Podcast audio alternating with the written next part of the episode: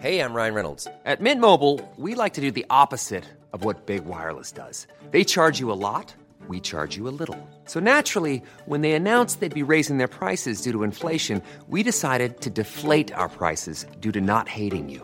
That's right. We're cutting the price of Mint Unlimited from $30 a month to just $15 a month. Give it a try at mintmobile.com slash switch. $45 upfront for three months plus taxes and fees. Promo rate for new customers for limited time. Unlimited more than 40 gigabytes per month. Slows. Full terms at mintmobile.com.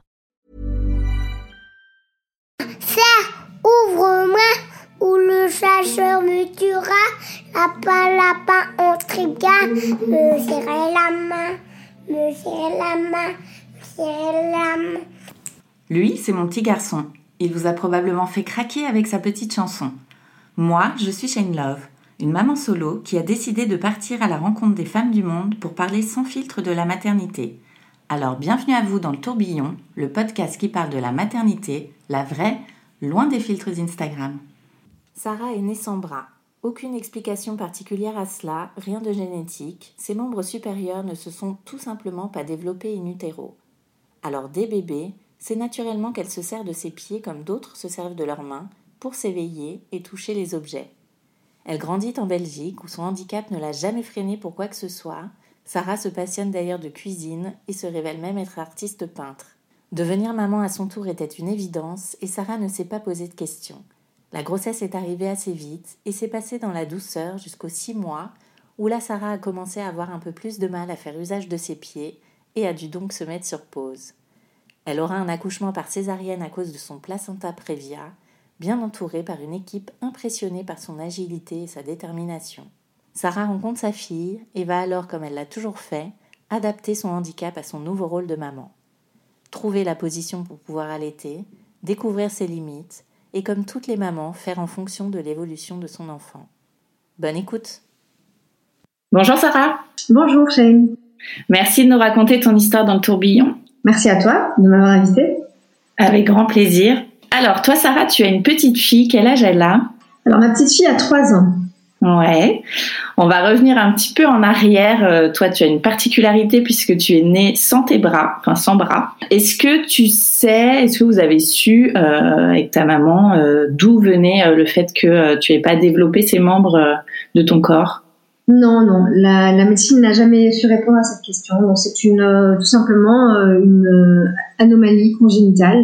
C'est l'embryon qui, bah, c'est cap- les caprices de la nature en fait, qui euh, parfois euh, le processus de développement de l'embryon euh, ne se fait pas comme euh, tous les autres embryons. Ouais. tout simplement. Enfin, tout simplement, oui, j'ai envie de dire tout simplement. Mais euh, non, c'est c'est vraiment euh, l'explication euh, qu'on a. Euh, Il n'y a pas, en tout cas, d'éléments externes euh, qui, qui a lieu euh, durant durant la grossesse et c'était inexplicable. Donc c'est pas génétique en tout cas. D'accord. Parce que dans ma famille, il n'y a personne qui n'a pas de bras et ma fille a des bras, donc voilà. Et est-ce que tu sais si ta maman l'a su pendant la grossesse ou euh, à l'accouchement? Oui, non, non, elle a su pendant la grossesse, oui. Mes parents euh, sont très euh, croyants, spirituels, donc euh, voilà, pour eux, euh, ça restait une, une vie euh, de Dieu, donc euh, ils n'ont pas du tout pensé. Ah, c'est un peu délicat, je trouve, de parler de ça en tant que personne euh, euh, concernée, parce que de dire oui, euh, enfin, pourquoi ils t'ont pas avorté quelque part euh, Non, bah non, c'est comme ça. C'était une vie qui valait des vécu. Alors, comment s'est passée, toi, ton enfance? Tu as du coup toujours vécu comme ça Tu as Mhm. développé rapidement, j'imagine, Oui, d'autres façons de faire Je suis née comme ça, donc pour moi, c'est c'était comme ça et pas autrement. J'ai envie de dire, moi, je ne sais pas ce que c'est d'avoir des bras.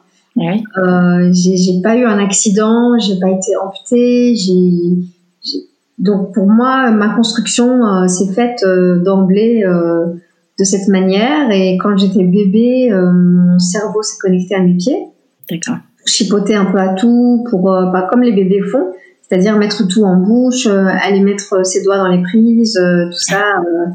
C'était euh, avec les pieds. Puis mes parents se sont rendus compte que j'utilisais vraiment énormément mes pieds. Et donc, ils m'ont- laissé, en fait, euh, développer tout ça. Euh, ils ont été un peu spectateurs de, ça. Et puis, ils se sont rendus compte qu'en fait, euh, très vite, je prenais, je prenais les choses avec les pieds. Par, exemple, le biberon, voilà, je le, j'avais mes deux pieds. on connaît tous la, souplesse incroyable des bébés. moi, c'est une souplesse que je n'ai jamais perdue. D'accord. Et alors, comment ça s'est passé au niveau de ton éducation scolaire est-ce que tu as rencontré des difficultés particulières? Est-ce que tu es allé dans des institutions particulières? Non, non. Ici, euh, j'ai eu vraiment un parcours de vie tout à fait normal. Euh, j'ai été euh, scolarisée donc quand j'étais en maternelle dans un enseignement spécialisé. Alors quand on dit spécialisé, c'est-à-dire que il y avait juste des kinés, des ergothérapeutes qui venaient un peu en classe pour voir si on était bien installé, si tout allait bien mais c'était dans un enseignement euh, normal. Hmm. Et euh, parce que il n'existe pas vraiment de structure, euh, en tout cas en Belgique, pour, enfin à l'époque, bien évidemment, parce que je sais pas aujourd'hui comment c'est, mais pour enfants handicapés physiques. Il existe des structures pour, pour enfants handicapés mentaux, donc autisme, etc., mais pas physiques. Et du coup, euh, du coup, euh, puis mes parents voulaient surtout pas que je sois euh, ghettoisée.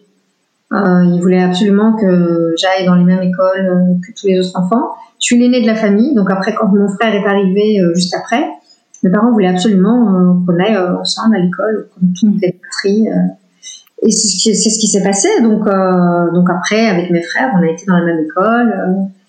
et j'ai grandi avec des enfants les enfants, en fait, pour eux, euh, tout est normal. Hein. Mm. En fait, c'est quand on devient adulte que les choses ne sont plus vraiment normales. Mais euh, tous les enfants avec qui j'ai grandi, euh, enfin pour eux, j'étais juste, il y avait juste une différence, mais c'était tellement acquis. Voilà, bon, bah va, elle a pas de bras. Voilà, c'est. Et donc j'ai jamais eu le sentiment d'avoir eu une vie spéciale ou différente.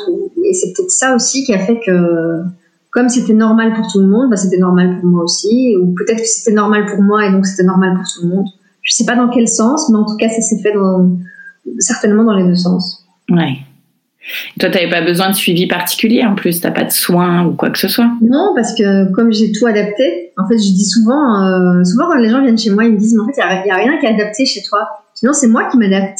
C'est c'est pas le monde qui s'adapte à moi, c'est moi qui m'adapte au monde. Alors, quel regard euh, tu portais sur la maternité, toi, avant de devenir maman? Est-ce que tu t'es toujours dit, euh, je deviendrai maman à mon tour ou, euh, ou pas du tout? Si, j'ai toujours voulu devenir maman, parce que j'ai eu la chance, bah déjà, j'ai eu une grand-mère qui m'a beaucoup inspirée. Ouais. je crois qu'on a, enfin, voilà, on a toutes comme ça une, une figure maternelle dans, dans, notre vie qui fait qu'à un moment donné, on s'identifie. Et tout l'amour que j'ai reçu, euh, j'avais très envie de le donner. Et c'est vrai que c'est, pour moi, c'était, c'était vraiment une question d'amour. Toute la partie euh, logistique, j'y pensais pas du tout. En fait, j'y pensais pas du tout. C'est à mon cinquième mois de grossesse que je me suis rendu compte, ah mais en fait, je vois plus mes orteils. J'aurais dû y penser avant. c'est vraiment. Euh, mais c'est vrai que l'idée de, de, devenir maman, pour moi, mon handicap n'était pas n'était pas une barrière, comme ça ne l'a jamais été dans beaucoup de projets.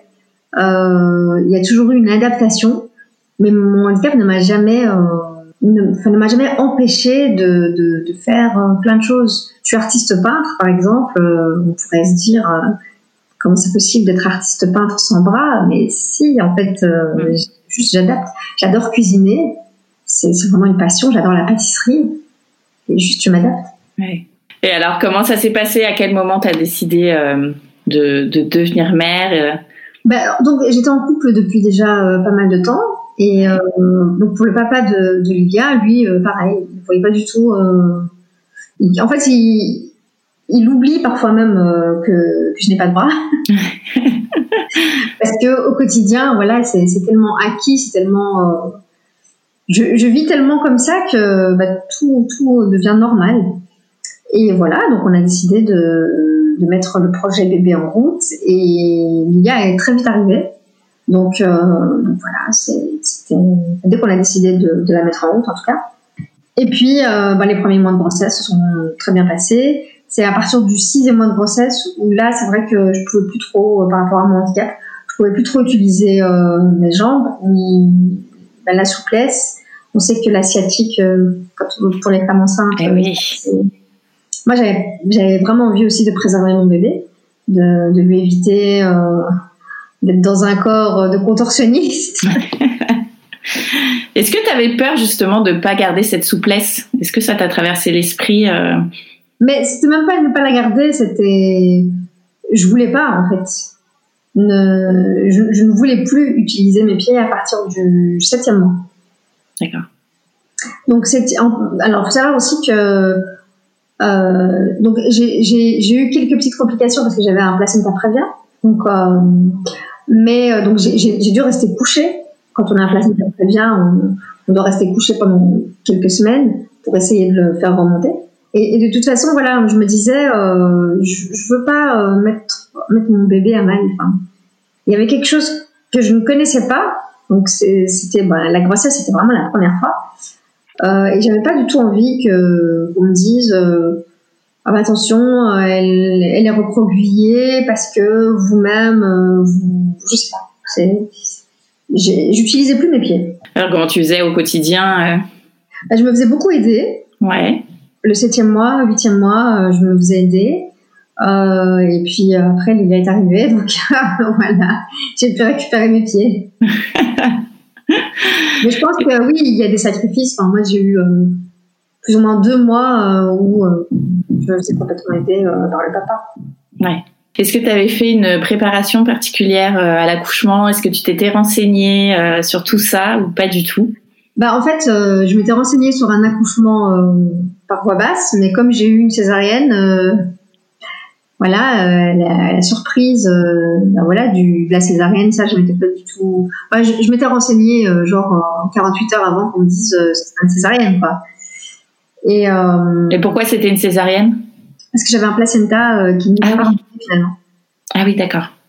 Et euh, du coup, euh, mais ça s'est très bien passé parce que j'étais vraiment dans un, dans un hôpital où on a vraiment mis une très grande attention sur moi et, et avec une équipe superbe, avec un super gynécologue aussi. Et vraiment, je me suis sentie très très bien accompagnée. Donc, euh, c'était des gens qui, qui, savaient, qui connaissaient bien leur métier et qui, qui donnaient une particularité, euh, enfin une attention particulière à, ma différence. Donc, je, je, me sentais très bien. En fait, je me sentais entre de bonnes mains. Et puis euh, après, euh, quand Lilia est arrivée, on m'a m'a aussi permis de. En fait, quand Lilia est arrivée, elle est arrivée à 8 mois et une semaine, ce qui est ce qui est un, un enfant complètement à terme, hein, quasiment. Euh, et donc, ils donc on l'a gardé une semaine euh, en néonat. Ah oui. Et euh, moi, donc, on m'a permis aussi d'aller avec Lilia en chambre, donc en néonat. Ça, c'était super, je trouve, de, de, mettre tous ces arrangements possibles.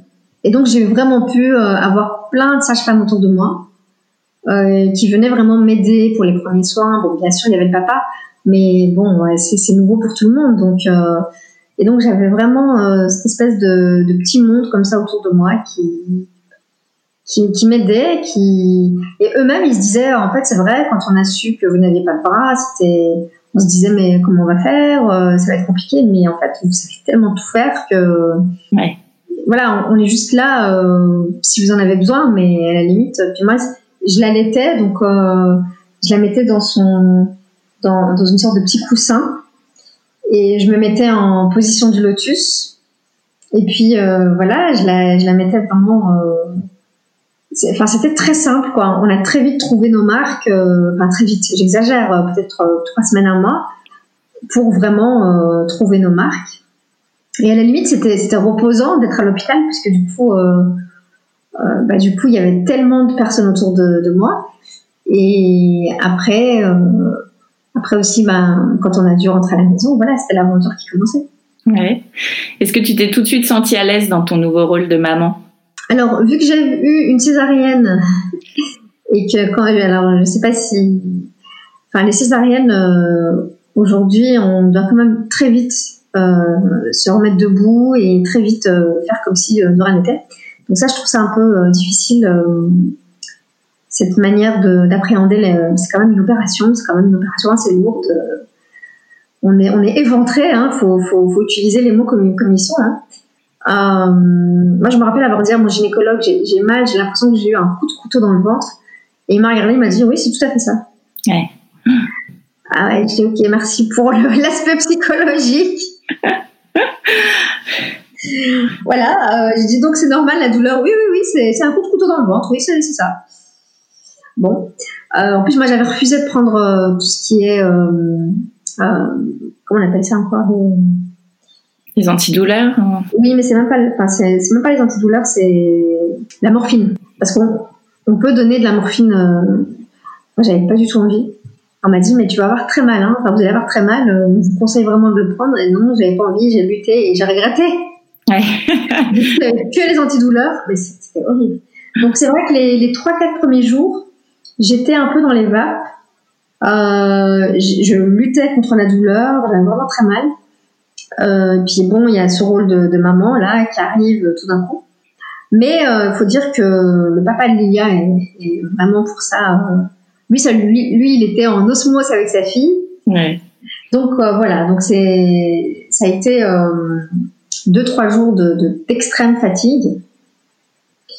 Et puis après, euh, une fois que la grosse douleur euh, post euh, post césarienne passe, vu que on me mettait Lilia sur sur mon ventre en fait, là où il y a la cicatrice, mmh. on la portait. Donc c'était un peu difficile les, les, la toute première semaine. Et moi je voulais allaiter en plus, donc mais euh, c'est une question d'adaptation. Il faut juste trouver son, son rythme, son, réapprendre à utiliser son corps. Et puis voilà, et puis après, euh, les choses se sont faites d'elles-mêmes.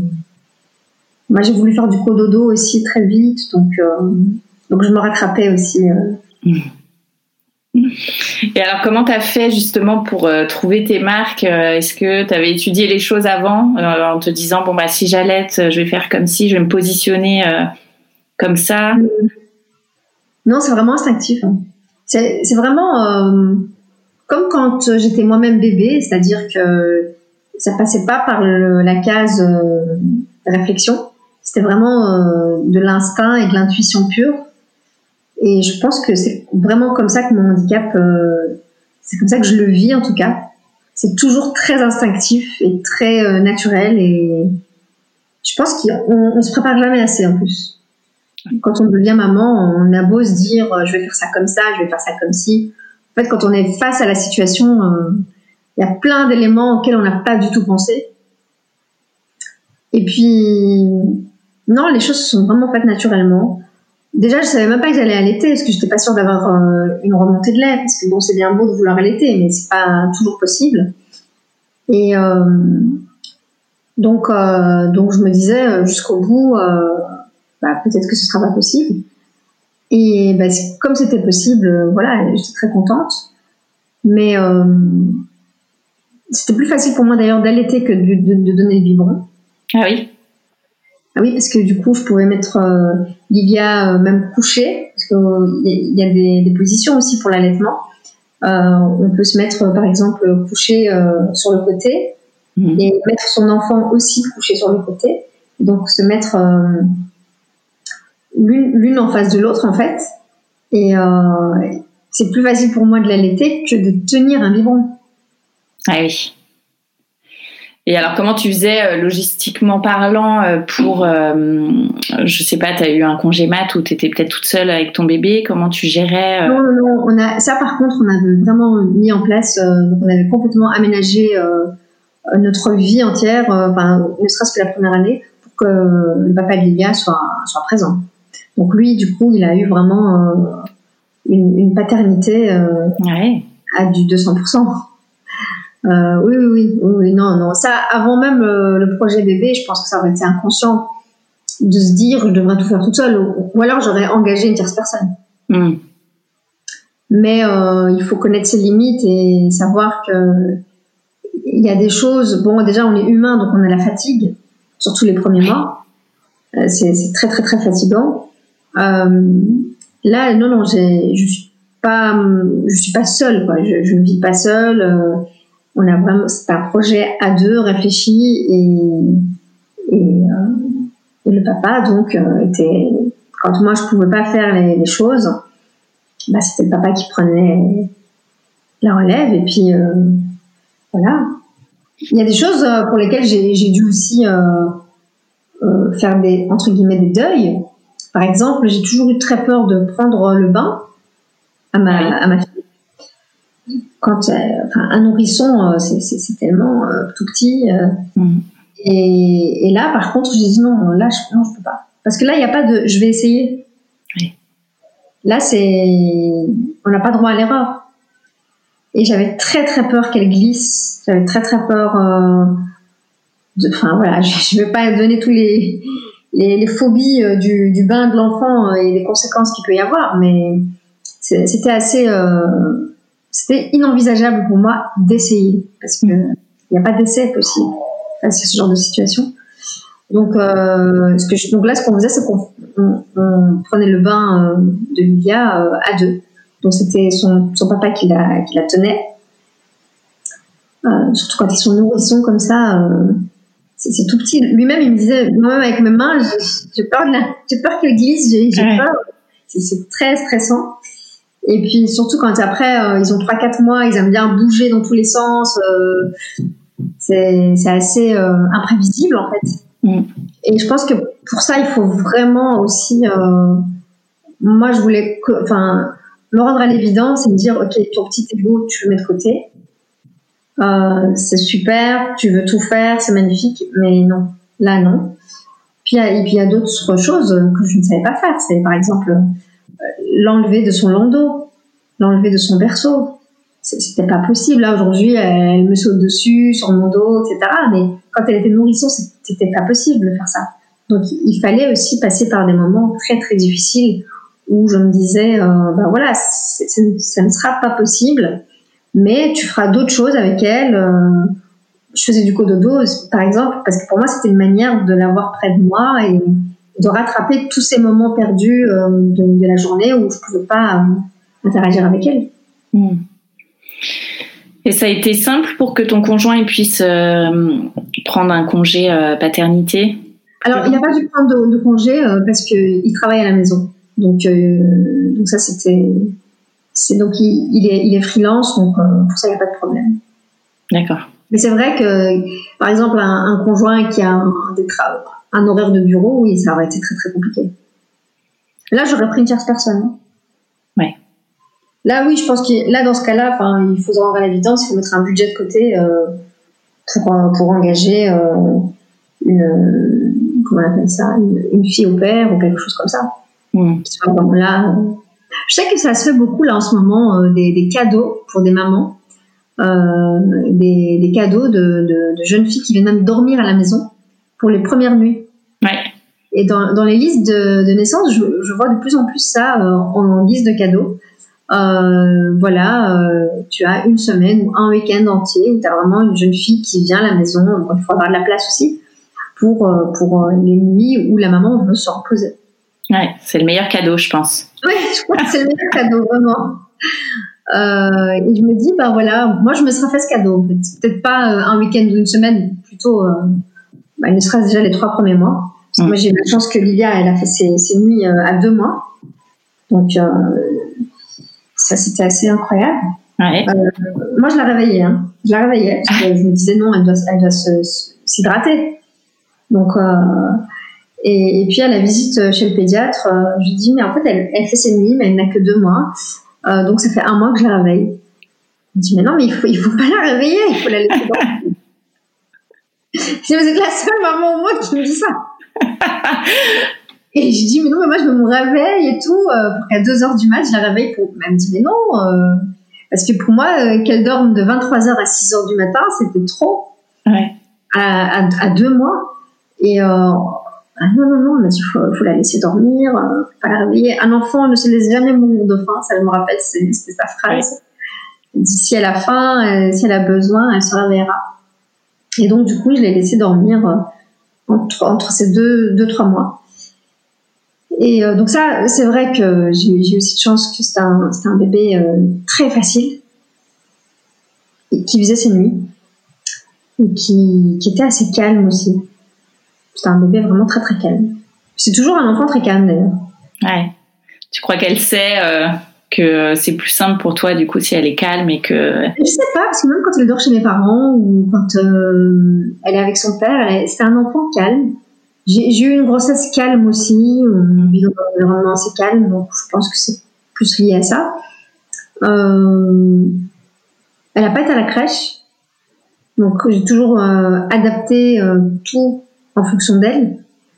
Euh, elle se réveillait l'heure qu'elle voulait. Euh, et les repas, c'était en fonction d'elle, en fait. Elle n'a jamais dû vraiment s'adapter à un monde, euh, voilà, des horaires, etc. Jusqu'à maintenant, jusqu'à septembre dernier où elle a fait sa rentrée scolaire. Mais ça, je crois que ça m'a aussi beaucoup aidé de me dire, voilà, il n'y a pas de contraintes euh, horaires, on est cool, euh, on est. Vu ma particularité, je pense que c'était, euh, c'était pas du luxe, en tout cas. Mhm. C'était, c'était euh, permettre vraiment chaque jour euh, d'aller à notre rythme. Ouais. Et toi, c'était prévu de rester en, Oui, en maman au foyer euh, Oui, oui, oui, oui, oui. Oui, Oui, oui, tout à fait. C'était. J'aurais pas pu, je pense, euh, avoir un horaire euh, 9-17 et ou même euh, 8h, hein, 8h30, enfin, euh, et avoir un enfant à côté, etc. Non, ça, va, ça j'en peux. Hmm. Alors, comment ça se passe trois ans, euh, euh, 24 heures sur 24 avec son enfant? C'est un travail à temps plein. Ouais. c'est vraiment un gros, gros, gros, gros investissement euh, pour. euh, Enfin, c'est, c'est, on se rend pas compte que être maman au foyer, c'est, c'est vrai. Je dis ça comme euh, oui, on, on a notre rythme, etc. Mais c'est, c'est un, c'est un travail euh, H24. Euh, alors, c'est vrai que j'avais aussi euh, ma maman qui, qui prenait Lilia un jour semaine pour dormir. D'accord. Ça, c'est super. Ouais. Son, son papa avait euh, donc euh, on pouvait aménager les horaires à la maison, mais euh, pendant un an il ne travaillait pas, donc il pouvait aussi être complètement disponible pour pour Lily. Et c'est vrai que mais c'était du travail, c'est-à-dire que il y avait les sorties, il y avait euh, bah, le parce que bon euh, rester à la maison c'est pas possible toute la journée. Donc on faisait des promenades, et puis il fallait préparer euh, les repas, et puis c'était la sieste, c'était c'est très monotone. Hein. C'est- Et puis on voit pas grand monde, parce que euh, c'est c'est un peu euh, l'enfant qui est au centre du monde, et puis euh, quand on, on reçoit un peu de visite, mais c'est c'est pas, c'est pas une vie sociale en fait. Mhm. C'est du travail. Être maman au foyer, c'est un, c'est c'est un travail. Est-ce qu'il y a eu des fois où tu t'es retrouvée dans des situations où justement le fait de ne pas avoir de bras, ça t'a empêché euh, Pour le bain, oui, c'est ce que je disais, oui. Pour le bain, euh, oui, bien sûr. Faire des, des, des deuils de, de, de certains gestes qui peut sembler euh, acquis. Oui, bien sûr. Ouais. Mais alors moins dans la hum, préparation, mais sur des instants en fait. Je sais pas, par exemple, tu es au parc euh, avec ta fille et là il y a quelque chose. Oui, bah, quand elle était euh, vraiment enfant, donc euh, en poussette, oui, bien sûr. Il y a plein de moments où j'ai pas pu être avec elle, rien que elle, oui, bien sûr. Quand on, quand on allait se promener en poussette, il y avait toujours quelqu'un pour pousser la poussette. T'as pas fait le porte-bébé? Non. Euh, non, parce qu'avec la, la césarienne, euh, la cicatrice, euh, tout ça, non, j'avais pas. Je l'ai, je l'ai un peu fait euh, quand elle, vraiment euh, quand, quand elle était euh, légère, j'allais dire. Euh, mais aussi cette phobie que, que ça s'ouvre et qu'elle tombe. Enfin, c'est non. Il y a des choses comme ça. je l'ai fait un peu à la maison, mais pas dehors, par exemple. Ouais. Dehors, vraiment, aller me promener avec ma fille en porte-bébé, je crois que c'est pas possible. J'aurais vraiment peur que ça s'ouvre et que quand on a un porte-bébé et qu'on a des mains, euh, bon, si ça s'ouvre, il y a toujours la sécurité de, de rattraper son enfant. Il n'y a pas cette sécurité, donc euh, non. Ça, c'est quelque chose que je voulais absolument pas dehors. Euh, J'ai juste, voilà, fait un peu de porte-bébé ici à la maison. Mais quand elle était vraiment bébé-bébé. hein. Mais après, elle a très vite pris du poids et tant mieux. ça devient très vite lourd, hein, un bébé. Eh oui. plus vite qu'on ne le pense. Et donc, euh, dehors, oui, il y avait des moments où je pouvais pas du tout interagir avec elle. Hein. Dans, la poussette, dans les promenades. Mais euh, on s'adapte et puis euh, voilà, j'accepte aussi les choses. Donc c'est comme ça. Mais ça c'est pas que en tant que maman, ça en tant que personne en situation de handicap. On est confronté à un monde où il y a des, des choses qu'on ne peut pas faire et c'est comme ça. Ouais. Et on peut pas faire autrement. Et ne pas les accepter, c'est se frustrer. Donc euh, si on veut pas avoir de frustration, il faut accepter. Comme ça, ça devient, c'est plus une frustration. Et donc toi, tu es en Belgique. Comment justement euh, sont euh, considérés, comment le, le, handicap est pris en charge en fait là-bas? Est-ce que ben, moi, je ne suis pas prise en charge parce que j'ai mes activités, donc non, il n'y a absolument rien du tout. pour pour les parents en situation de handicap, il n'y a rien du tout, strictement rien. Strictement rien. Donc, tout ce que j'ai dû, par exemple, j'ai pris une tierce personne quand Lilia a eu un an. Mmh. Euh, justement euh, pour faire trois jours semaine euh, de, de, balade. Il y, y, avait strictement rien de, de disponible. par exemple, est-ce qu'il y avait un budget pour les parents, un parent en situation de handicap? Non, non, non, non, rien du tout. Donc c'est comme ça. non, il n'y a pas. On t'a jamais proposé quoi que ce soit depuis ta grossesse? Non. J'ai demandé à la mairie, euh, est-ce que quelque part euh, il y a effectivement une caisse euh, pour les personnes handicapées, mais parents? Non, il n'y a pas. Il faut toujours avoir des conditions du type maman solo ou bien euh, femme, enfin mère isolée ou des choses comme ça. Mais étant donné que moi j'avais le papa de Lilia qui était là, on ne me considérait pas comme isolée. Étant donné que je gagne bien ma vie, on ne me considérait pas comme euh, étant euh, en dessous euh, du, du, seuil, enfin des, des, des, minima requis. Donc je rentrais pas dans les cases de, où il y avait de l'aide possible. D'accord. Bon, l'herbe n'est pas plus verte ailleurs, visiblement. Non, non, non, mais les... en fait, c'est tellement rare aussi. La parentalité euh, et le handicap, c'est un cas tellement rare que je pense que nos politiques ne se sont pas penchés sur, sur la question. Et alors, comment euh, se passe euh, l'évolution avec ta petite fille, votre, euh, vos interactions? Toi, tu dois, j'imagine, t'adapter euh, régulièrement en fait au, bah, à l'évolution, euh, comme tout parent hein, finalement. Mais ouais, ouais, ouais. physiquement parlant, toi, tu dois peut-être mmh. mettre en place des petites stratégies. Oui, alors c'est vrai que quand, enfin, c'est comme ça que je le vois en tout cas j'ai l'impression que Lilia c'était un bébé et qu'elle est devenue petite fille, mais tout, tout de suite quoi. C'est euh, tout d'un coup entre entre un an et trois ans, j'ai l'impression que euh, c'est deux personnes complètement différentes. C'est-à-dire on a on a affaire à un bébé pendant très longtemps, et puis tout d'un coup ce bébé euh, devient petite fille ou petit garçon, et, et tout d'un coup c'est plus un bébé en fait. Ouais. Et, et c'est ça qui est un peu fascinant euh, dans dans la maternité, c'est euh, mais tout d'un coup, c'est plus un bébé, c'est vraiment un, un, enfant qui, qui s'affirme, euh, qui ne veut surtout pas qu'on le considère comme un bébé, d'ailleurs. Mm. Donc, euh, cette autonomie, moi, elle me, elle me va très bien parce que du coup, euh, ça, ça, me, ça me permet de faire beaucoup plus de choses avec elle que quand elle était vraiment bébé. Euh, Lilia, euh, c'est vrai que quand je l'habille, euh, elle me dit non, non, mais ça je sais faire, mais ça je sais faire. Et je me dis oui, mais attends, mais je vais le faire aussi pour toi. Non, non, je mets mes chaussettes toute seule, je mets mes baskets toute seule. Donc, elle est aussi dans une espèce de d'émancipation. Mais elle est comme ça. C'est son caractère. Je ne sais pas si est-ce que c'est parce que justement j'ai un handicap et que elle s'émancipe aussi pour se, euh, dire bon ben euh, je vais montrer à maman que je, sais le faire et qu'elle doit pas je ne sais pas. Ça c'est le mystère mais en tout cas j'ai de moins en moins d'adaptation. En tout cas je parle vis-à-vis -vis de mon handicap. Maintenant en tant que maman évidemment là les adaptations c'est bah, tous les jours, c'est tous les jours il y, a, quelque chose de nouveau. Euh, puis maintenant elle va à l'école, donc elle a aussi des, des, des, liens sociaux, ce qui est pour moi assez incroyable. Ouais. Quand j'entends ma fille me dire ma copine, une telle, pardon mon, mon bébé a des copines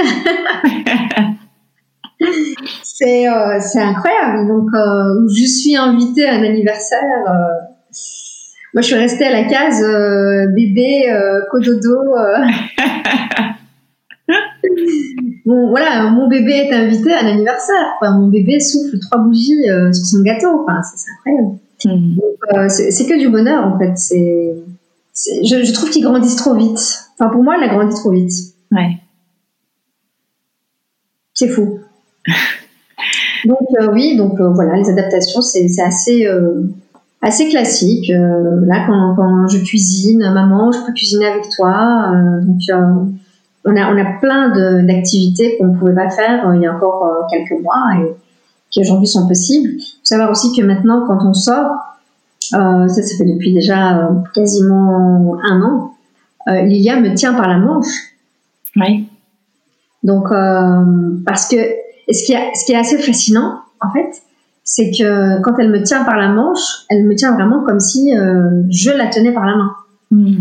C'est-à-dire que, alors ça maintenant un peu moins, mais quand elle avait deux ans et demi, je me rappelle, euh, elle voulait toucher des choses et elle me tirait pour me dire maman est-ce que je peux toucher? Donc ici l'idée c'était donc euh, de toucher un sapin de Noël donc le, sapin de, la ville hein, tout le monde va le voir les photos. Et elle voulait toucher ce sapin et elle me tire alors qu'en fait elle aurait pu lâcher ma manche et aller le toucher. Mais donc elle me tire comme si c'était moi qui la tenais alors que je ne la tiens absolument pas Incroyable. et ça, j'ai trouvé ça assez fascinant, en fait, de, de voir Lilia me tirer, me dire Maman, s'il te plaît, s'il te plaît, est-ce que je peux toucher le sapin? Et je lui dis Non, tu peux pas toucher le sapin, c'est interdit. Euh, on peut juste prendre des photos. Personne ne le touche, on ne peut pas le toucher. Euh, si, maman, s'il te plaît, s'il te plaît. Et elle me tire pour aller vers ce sapin. Et à un moment donné, je me dis Pourquoi elle, elle lâche pas ma manche, en fait? Et, et elle irait courir à aller toucher ce, ce sapin. Non, parce que dans sa tête, c'est maman qui, qui la tient. Ça, c'était assez incroyable comme expérience. Ouais. Et c'est elle naturellement qui t'a pris par euh, la manche au tout début? Non, au tout début, c'est moi qui lui disais euh, euh, Tu tiens maman. Donc, quand elle tenait papa ou n'importe qui d'autre, bah, c'était par la main. Et donc, moi, je lui disais Maman, tu me tiens par la manche. Ok, d'accord. C'est- Un enfant, pour lui, tout est normal. hein. Mhm. C'est-à-dire que pour lui, euh, voilà, bon, bah, je tiens un tel par la main et une telle par la manche. C'est comme ça. Ouais. Si on dit de le faire, je le fais. Hein. Mais le mécanisme euh, reste. Alors maintenant, elle a trois ans, bientôt trois ans et demi. Bon, elle a compris le- l'entourloupe qu'en fait, elle pouvait très bien me lâcher. Mais alors, comment tu fais dans ces cas-là? Non, c'est l'éducation. Là, c'est... Là, dans ce cas-là, c'est vraiment l'éducation. C'est-à-dire, là, je, je m'affirme euh, Ouais. comme la figure d'autorité, euh, la maman, et non. Là, c'est non, tu te mets en danger. Donc là, je lui ai expliqué déjà plusieurs fois que lorsque nous sommes dehors, il y a un danger, il y a les voitures, euh, c'est dangereux, elle peut tomber, elle peut se faire très mal, etc. Et que si elle veut regarder quelque chose ou si elle, elle doit me demander. Donc là, c'est effectivement juste une question d'éducation. Et, mais c'est comme quand on va dans un magasin et que bah, l'enfant veut toucher à tout, euh, veut mettre tout dans le caddie, bah non, c'est non. Donc euh, Mm. oui, c'est une question d'éducation. Là, il n'y a plus la force physique. Il n'y a pas euh, cette force physique euh, du- de l'enfant qu'on empoigne et qu'on dit non, tu peux pas et qu'on tire. Non, là, moi, c'est déjà c'est pas possible physiquement. Et, et donc, je mets, je mets, je mets le paquet sur euh, sur la parole. Ouais. Et, on- et on parle énormément avec lui. hein. C'est c'est- c'est quelque chose. J'ai toujours beaucoup, beaucoup, beaucoup parlé avec elle euh, depuis euh, depuis ses premiers jours en fait, et encore aujourd'hui. on- Voilà, il y a un échange. Donc là, elle me répond. Ouais. Mais on parle beaucoup, je lui explique énormément. euh, mon handicap n'est pas un tabou, donc moi je parle de mon handicap ouvertement. Et même avec Lydia, euh, je, je lui explique. Je lui explique. Mais pour elle, c'est c'est entre guillemets, c'est comme ça, c'est normal. Je sais que mes frères aussi, pour eux, c'était normal. Ouais, ouais. Et vu qu'ils ont grandi avec moi, euh, ben, il y a des gens qui ont des bras et des gens qui n'ont pas de bras. Qu'est-ce qu'elle te pose comme question, ta fille, par exemple? Elle pose pas trop de questions parce que je crois que 3 ans c'est encore assez jeune. Je pense Ouais. que les questions vont arriver entre 5-6 ans. parce que même j'ai même ma nièce qui a 4 ans et demi qui pose pas encore trop de questions. pour eux, c'est pour l'instant, c'est tout à fait normal. Ouais. C'est comme ça. Viendra le temps des questions, là, on verra. On verra oui, comme tu dis, c'est plutôt les autres qui vont poser des questions et faire que ta fille va peut-être se poser des questions après. Peut-être aussi. Mais c'est vrai que là, euh, par exemple, quand je vais la chercher à l'école, les autres enfants ont 3 ans, donc ont, le même âge qu'elle. Euh, limite, ils, ne se rendent... Je pense qu'aussi, ils ils se rendent pas encore très bien compte, en fait, de l'autre. Ils sont plus dans, leur monde à eux. C'est-à-dire, euh, maman va venir me chercher. Euh, euh, c'est la seule chose qu'ils regardent en fait hein, quand, quand, les enfants sont là dans, dans, la classe et que chaque parent vient, vient chercher son enfant en fait l'univers de l'enfant se résume à sa maman donc euh, donc trois ans c'est encore tout mm. je pense que les questions arriveront et puis on, on, verra on verra toi, tu en as parlé au, à la maîtresse, au maître d'école. Quand, quand, je l'ai inscrite, quand je l'ai inscrite à l'école, oui, j'en ai parlé au directeur. Et le directeur m'a dit, euh, oui, ok, bon, bah voilà, vous savez pas quoi. Ok, d'accord, merci, au revoir, quoi.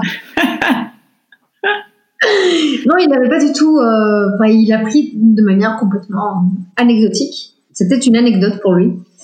Et il m'a dit, euh, bah, je préviendrai juste la maîtresse. Euh, et si elle a des questions ou si elle viendra vers vous. Et puis la maîtresse, premier jour d'école, bonjour, bienvenue Lydia. merci madame, au revoir. Ouais. Ok, bah, tout le plaisir pour moi. Hein. On va tant mieux. Tant mieux, non, non, mais vraiment tant mieux, quoi. Et puis à chaque fois que je vais chercher Lilia, ah, Lilia, on t'a vu sur YouTube. mais oui. Oui, parce que comme je, je, je suis sur YouTube, donc euh, ça aide aussi énormément. Comment est venu cette, euh, ce désir de se mettre euh, sur YouTube alors? C'est pas bah, en fait, quoi à la base, moi, je mettais des, des vidéos de peinture parce que je suis passionnée par la peinture, je suis artiste peintre, donc euh, je pratiquais ma, ma passion en fait. Et puis j'ai eu des questions, euh, tiens, comment tu fais ça, comment tu fais ci, pourquoi tu fais ça comme ça, pourquoi tu fais ça comme ci? Et quand je répondais, les gens, les gens me, me croyaient pas ou les commentaires c'était un peu compliqué à, comprendre. Donc je me suis dit, bah attendez, je vais faire une vidéo, comme ça sera plus facile à comprendre. Et en fait, euh, ben là j'en suis à la centième vidéo. C'est pas, euh, c'était pas un projet du genre, ah, et si ce matin je créais une chaîne YouTube? Non, pas du tout. C'est aussi euh, partager ma passion, et puis cette passion aujourd'hui est devenue euh, plus partager un quotidien qu'une passion. Et alors, qu'est-ce qu'ils te disent les gens ah bah, Sur Internet, il y a vraiment de tout. Hein. Sur Internet, il y a tout les gens sont aussi bien étonnés, ils sont aussi bien admiratifs, ils sont aussi bien haineux, enfin, il y a vraiment de tout. Il y a de tout sur Internet, donc les, les, réactions sont, sont, sont, très diverses. Mais euh, on va dire majoritairement, c'est les gens sont très bienveillants. Sur, sur Instagram notamment, a une communauté incroyable. Est-ce que tu as des peurs euh, pour ta fille plus tard euh, vis-à-vis de ton handicap qu'elle puisse oh, j'ai des peurs comme tous les parents vis-à-vis de leurs enfants sur l'avenir, euh, voilà, sur. Euh, j'espère qu'elle sera heureuse et qu'elle aura tout ce mais non, mon handicap. Euh, mon handicap m'appartient en fait, il n'appartient à personne d'autre. Et j'en fais mon affaire. C'est entre, entre, entre lui et moi, j'ai envie de dire. Il n'y a, a, personne qui est concerné par mon handicap directement. Ouais. C'est, ça me concerne et c'est, c'est, quelque chose que personne ne pourra le porter à ma place et personne ne je, ne m'inquiète pour personne en fait. Oui, mais comme tu dis que euh, justement pour pour les enfants tout est normal et c'est en grandissant ou en tout cas c'est avec les regards d'adultes que les choses changent. Oui, bah, c'est-à-dire euh, ceux qui connaissent pas, ceux qui connaissent pas, euh, un adulte qui n'a jamais vu ça, oui, il doit trouver ça incroyable. Mais un enfant qui a grandi avec ça trouvera ça normal. Moi, je prends souvent l'exemple de mes frères en fait euh, qui trouvent ça tout à fait normal et qui eux-mêmes, euh, lorsqu'on leur posait des questions, euh, ne comprenaient pas. Ouais. Et ce qui est très drôle aussi, c'est que euh, ils sont très sensibilisés sur mon handicap, mais pas sur le, les autres types de handicap. C'est-à-dire, ils sont pas spécialistes du handicap.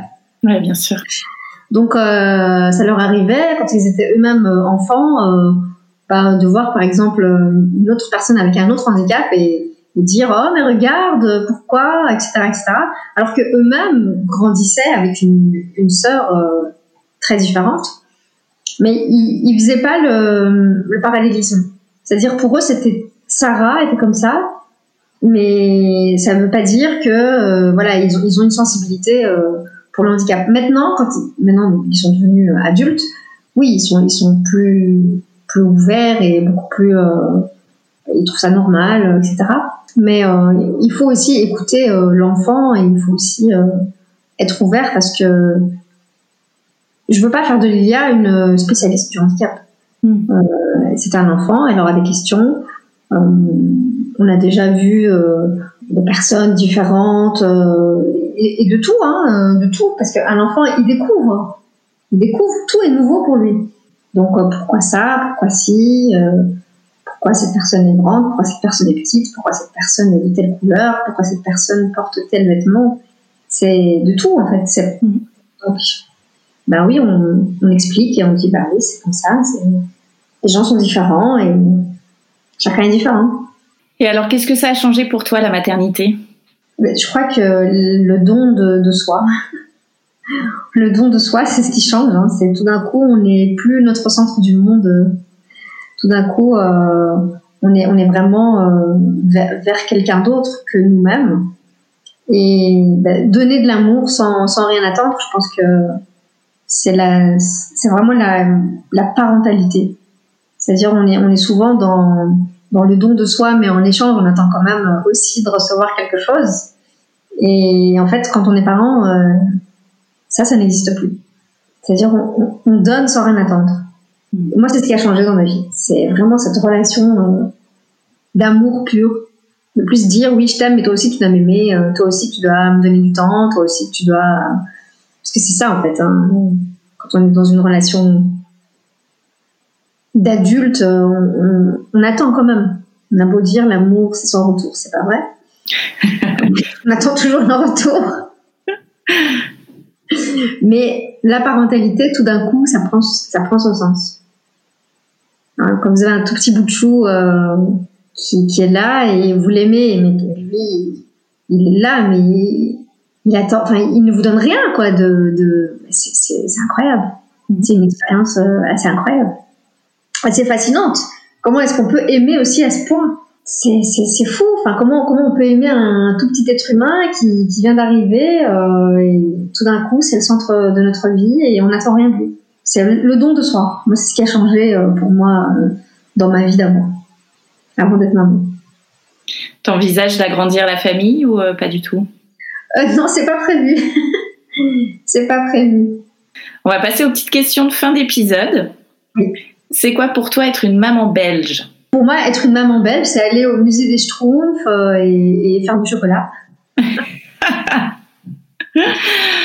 Justement, quel est ton endroit kids-friendly préféré? Euh, on aime beaucoup aller euh, au parc. On aime beaucoup euh, parce qu'il y a, énormément d'activités pour les enfants, les week-ends, etc. Euh, donc ça, c'est vraiment chouette. Après, je trouve que Bruxelles est quand même assez kids-friendly. Il y a souvent des cafés poussettes, donc on peut, on peut aller prendre un verre avec des poussettes, et c'est vraiment adapté. C'est vraiment une ville euh, familiale. Ouais. Et quels sont tes projets rien que pour toi et ceux prévus en famille? Alors, rien que pour moi, c'est la préparation de, de mes expositions. Et en famille, euh, c'est tous les jours. c'est tous les jours. euh, oui, c'est bon. Ben là, il y a les vacances de carnaval qui arrivent à grands pas. Mais c'est vrai que voilà, aménager les vacances, parce que c'est la première année où Lilia est scolarisée. Donc pour moi, c'est c'est aussi tout à fait nouveau de de- d'avoir des vacances scolaires, d'adapter tout, tout son emploi du temps par rapport à ça. Merci beaucoup Sarah. Merci à toi. Un grand merci d'avoir écouté le tourbillon et si cet épisode vous a plu, n'hésitez pas à mettre un avis sur votre application podcast et à en parler autour de vous. Cela m'aidera beaucoup. Et pour que l'on puisse échanger ensemble sur tous ces sujets de maternité, abonnez-vous au compte Instagram Le Tourbillon Podcast. Et moi, je vous donne rendez-vous mardi prochain pour un nouvel épisode qui parle de la maternité la vraie.